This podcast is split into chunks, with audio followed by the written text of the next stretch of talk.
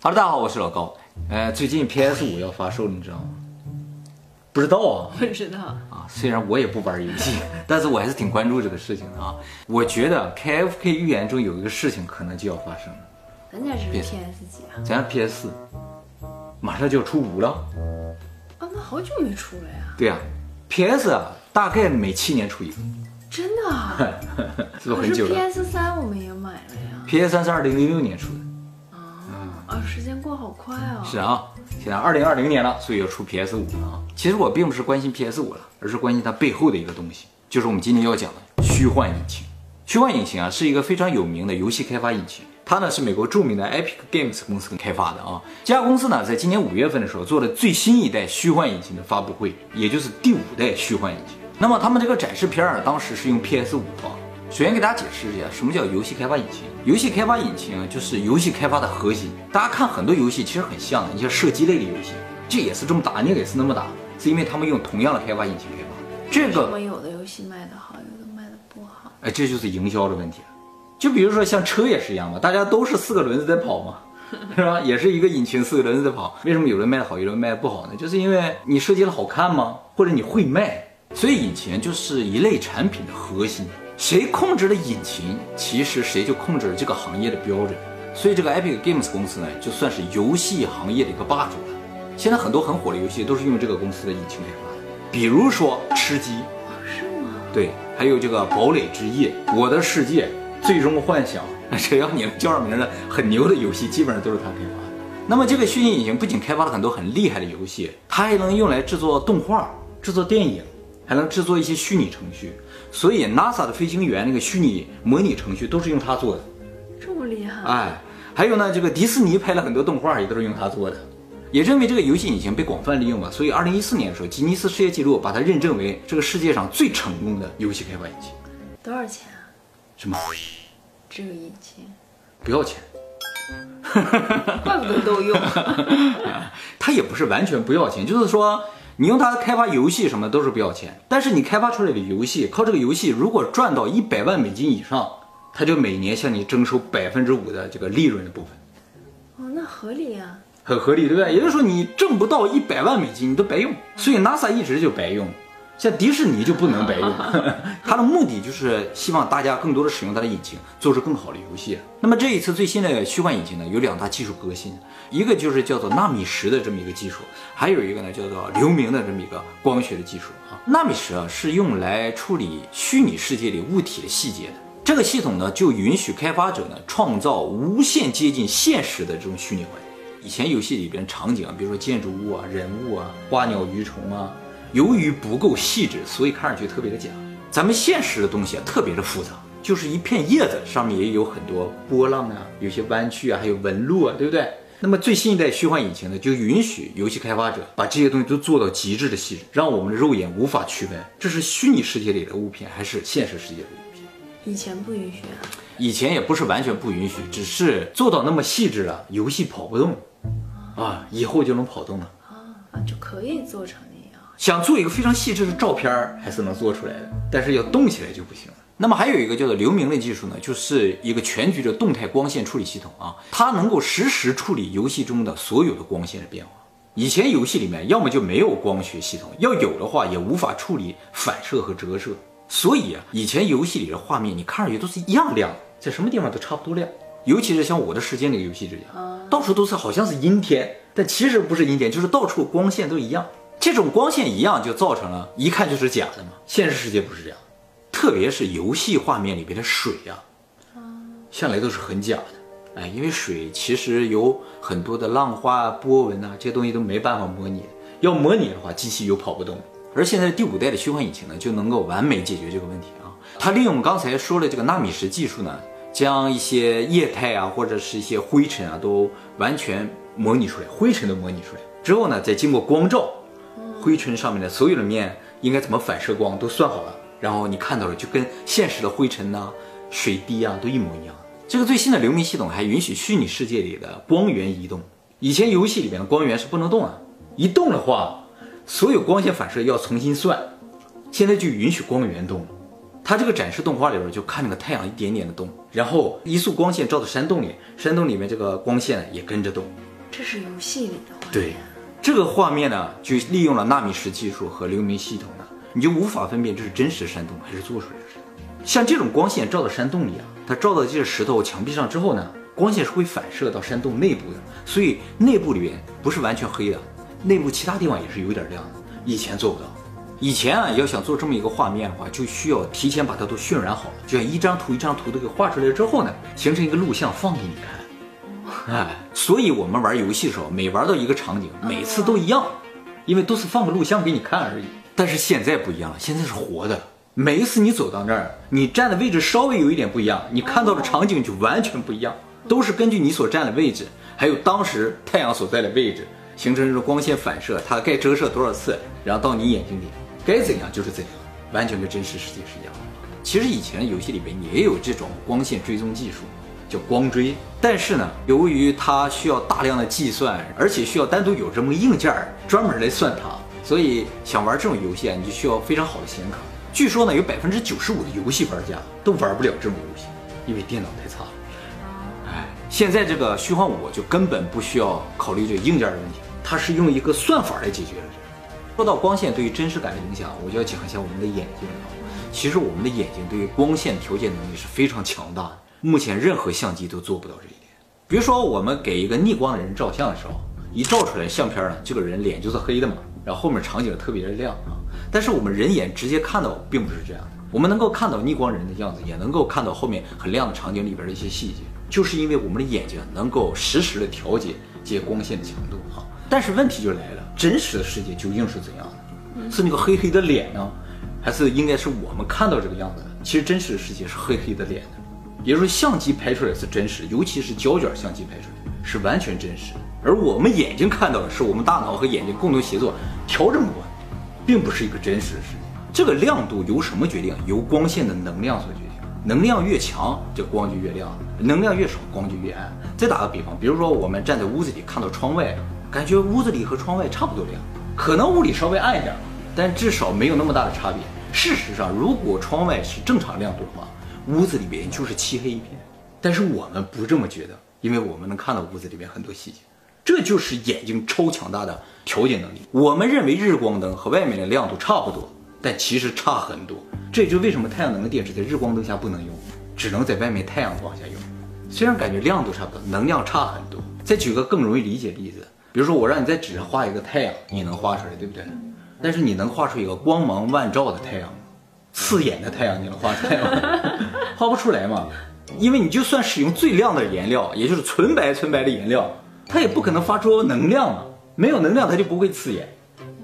哎，根本是这样。如果你能画出一个光芒万丈的太阳，就不需要灯泡了，纸上画一个，画一个啊，放屋里，屋里就亮了。画照片都不能够体现出这个东西的能量。能量。哎，但是镜子呢？镜子反射的就是光线嘛。其实上一次讲天能的时候，我说镜子里世界既存在又不存在。我讲了它为什么不存在，因为它是块玻璃。但我没讲它为什么存在，因为镜子反射的确实是现实的光线。我们认识现实世界也是通过物体反射光线到眼睛里看到的。我们看到镜子里世界也是物体反射光线到镜子里，再从镜子里反射到我们眼睛里，实质上没有任何区别。换句话说，镜子里世界也是真实。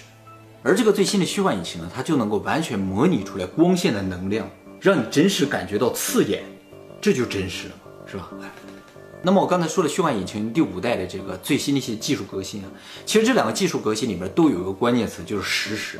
这次展示的那个游戏画面也是实时生成的，不是提前录好的，所有的画面都是游戏玩家随着他的运动，他该看到的世界就在那一秒钟生成有点像。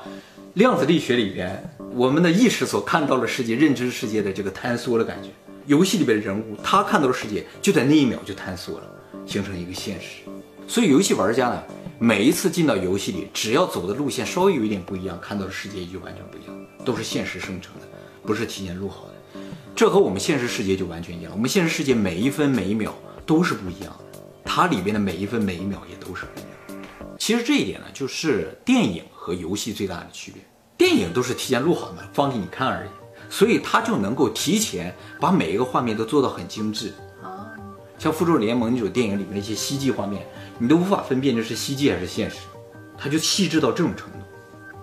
肯定是后期做出来的。不不不，那确实里面有很多东西是超越现实的，你一看就知道不是真的。但是从视觉的角度来说的话，你就找不出毛病来嘛，对不对？比如说你楼倒啊，或者地面裂开了，多么真实，是不是？这就是电影能够做到的。但游戏为什么做不到呢？是因为游戏啊是运动的，电影做好了放映你看，你又改变不了。但游戏里面所有的画面都是通过玩家运动可以改变的。最理想的方式就是玩家运动到哪就渲染到哪，运动到哪就渲染到哪。以前做不到，而且电影一秒只有二十四帧，而游戏啊一秒至少六十帧，甚至有些游戏一秒二百四十帧以上，每一秒都有二百四十个非常精致的画面，这就计算量太大了，做不到。那么这一次的虚幻五呢，就完美的解决了这个问题。以后大家玩游戏就跟看电影一样，换句话说，你就可以进到电影的世界里边的游戏。想不想进到天能的世界里逆行一下？你可以到天能的厕所里去看一看，我想去潘多拉星球看一看，对不对？啊，其实什么电影都行。可是也很想进入二维世界里面去看一看，进二维世界啊？超级啊，玛丽那种。原来如此。你不想进到贞子的世界里去看一看？所以有了虚幻五之后呢，这个游戏和电影的区别就越来越小了。会不会就没人看电影了？对呀、你可以在电影里玩了，谁看电影呢？是不是？你就是主人公，你去完成个任务，就像是天能里边那个主角去不断的拯救世界一样。那么除了上面我们提到的几点之外呢，这个引擎里还有一个叫 Chaos 的物理引擎。这个物理引擎呢，就能够让虚拟世界的所有环境里边适用物理定律。虚拟世界里的叶子也会自由落体落下，我们的头发每一丝头发、衣服也会随风而动，就是一个完全的和我们现实一样的世界。里边的东西不是看上去像而已，它是真的有质量感。里边有摩擦力、离心力，什么都有。你该摔飞了，掉地上，该滚几圈滚几圈，就是滚完起来头型是会变的。没错，完全都会变。而且游戏场景草地上每一根草都在长，哇，因为它们长一点点的话，光线反射也会不一样；随风而动的话，光线反射也会不一样。这都是真实的。多玩两年的话也会老吗？你可以这么去设定它。哎，你也可以让它越来越年轻。你可以制造一个商减的世界，都没有问题。哎，所以像现在游戏里边很多很不自然的情况就不会存在。现在游戏里边有些人物走动的时候就，这是你 你的游戏，我玩的游戏是吧 半身不遂的，以后就不会了。还有一个非常核心的部分呢，就是 AI。这次的虚幻五也引入了 AI 技术，用来模拟生物的一些动作啊和他们的生活习惯。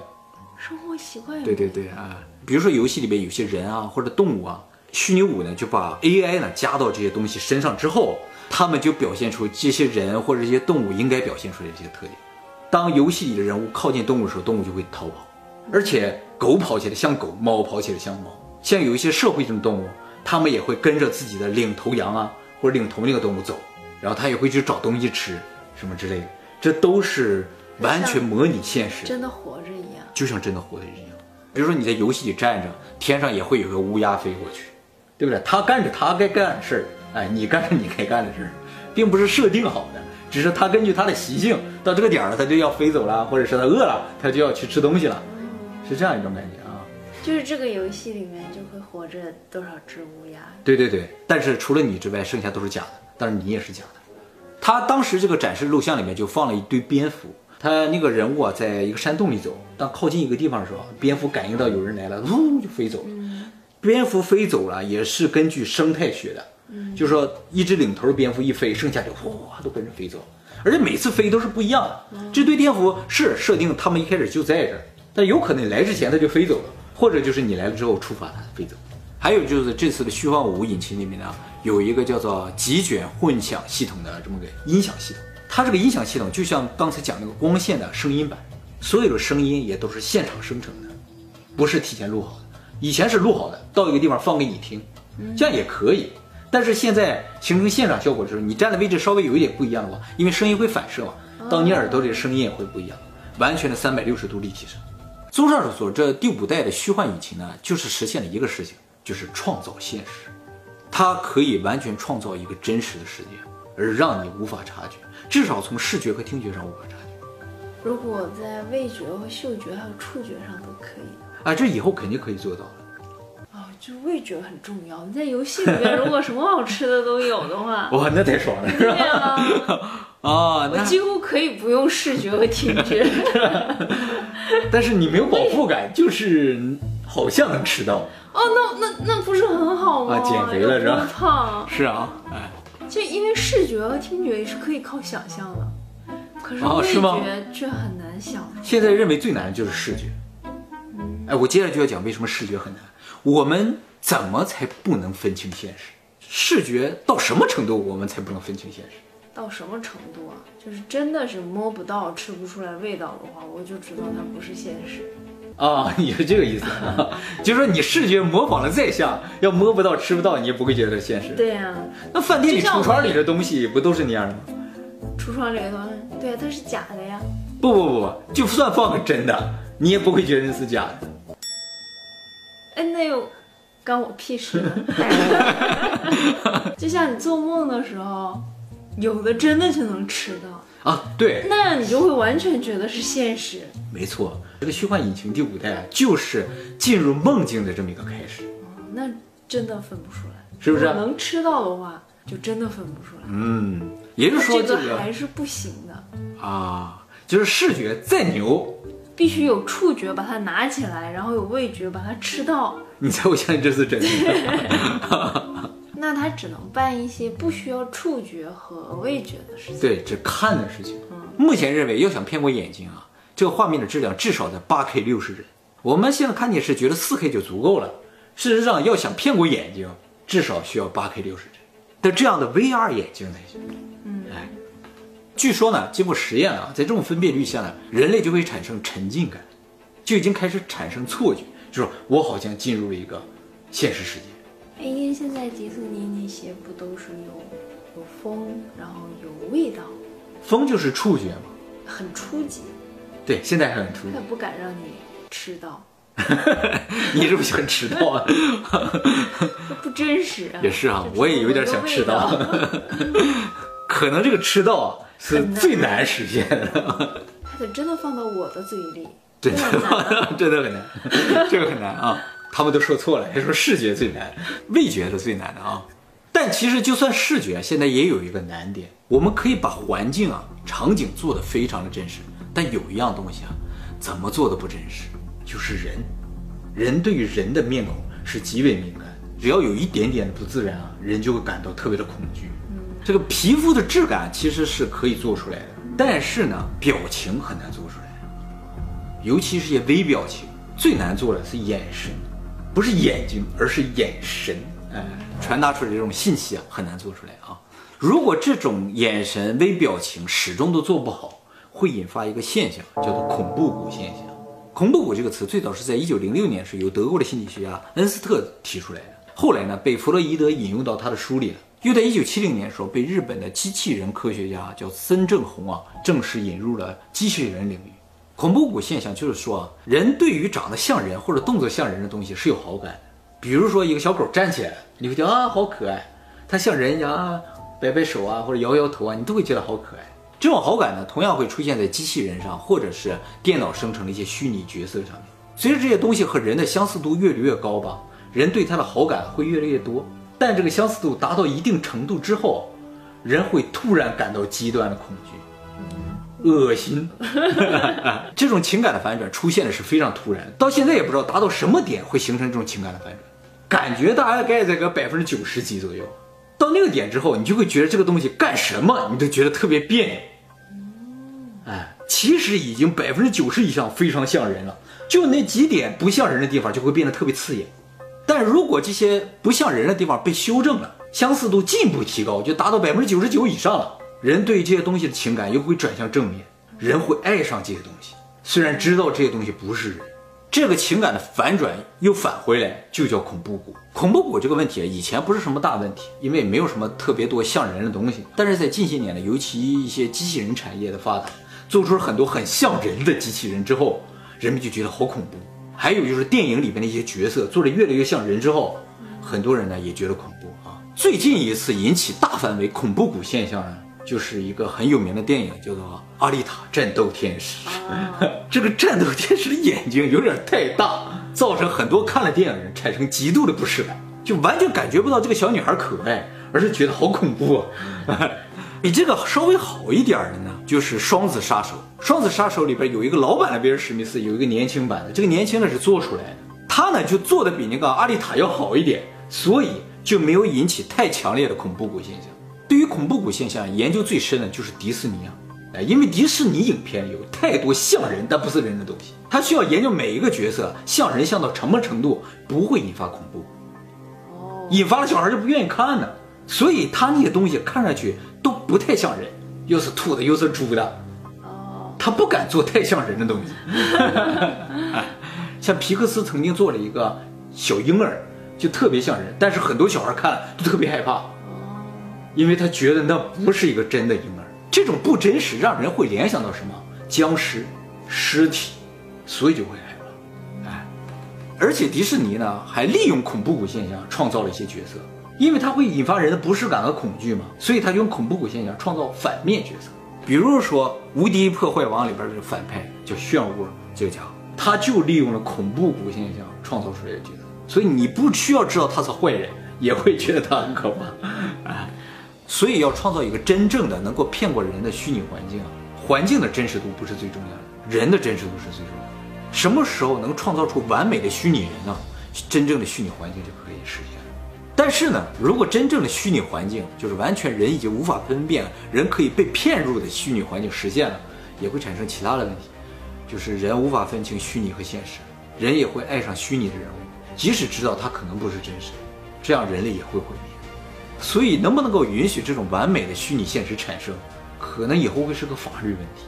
就像现在的克隆技术，从技术角度本身没有什么问题，但是它会引发伦理问题、道德问题，甚至人类的一个命运的问题。沉沦，沉沦，这也是一种沉沦。所以结论就是，PS 五可能导致人类灭绝。这么硬的结论。要是虚拟世界能吃到锅包肉就好了。对啊、实现什么视觉效果？先实现一下味觉嘛，对不对？触觉和味觉，光有味觉也不行，嘴里甜甜酸酸的也没啥意思。你可以出一款游戏，然后吃，然后猜这是什么，只需要有味觉和触觉就可以了。这个游戏不错，我肯定买，这个游戏会大卖吗？绝对大卖打。枪了这个对呀、每天看有啥意思？又摸不到，对不对？这真的能吃到，这才重要呢。真的吃鸡。不，你这样太折磨人了，怎么吃都无法满足，因为满足感不是口腔给的，是胃口给的，那就完了，人的欲望永远无法实现的那种感觉，不会获得满足，无法获得满足，人直接就沉沦。那只有胃呢，直接满足。可是我吃东西并不是为了吃饱呀。为了好吃是吧？对呀，哦，那到时候各家出的游戏比的就是谁的味道好，对不对？呀，啊，这游戏多好呀！是啊。说我肯定买，我早上排队。说买不买 PS 五？不买，它味儿太差了。